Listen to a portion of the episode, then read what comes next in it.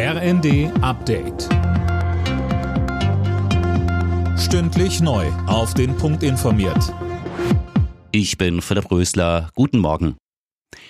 Lange haben die Gewerkschaften dafür gekämpft, jetzt ist er da, der 12 Euro Mindestlohn.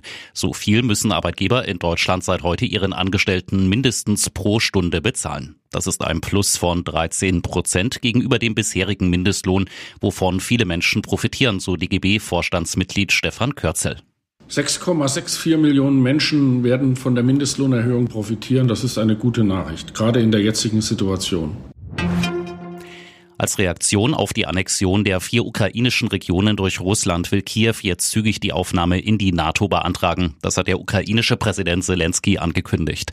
NATO-Generalsekretär Stoltenberg sagte dazu, eine solche Entscheidung erfordere Einstimmigkeit. Heute tritt das neue Infektionsschutzgesetz in Kraft. Heißt, es gibt neue Corona-Regeln. Wie sehen die denn aus, Jana Klonikowski?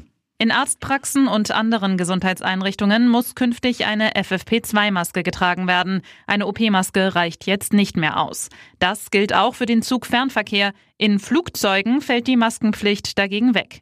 Ob im Regionalverkehr der Bahn Maske getragen werden muss, können die Länder entscheiden. Sie können bei Bedarf auch weitere Maßnahmen verhängen, wie eine Maskenpflicht beim Einkaufen, bei Veranstaltungen oder in den Schulen ab der fünften Klasse. Lockdowns sind dagegen nicht mehr möglich.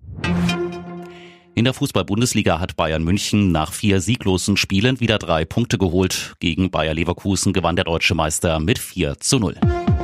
Alle Nachrichten auf rnd.de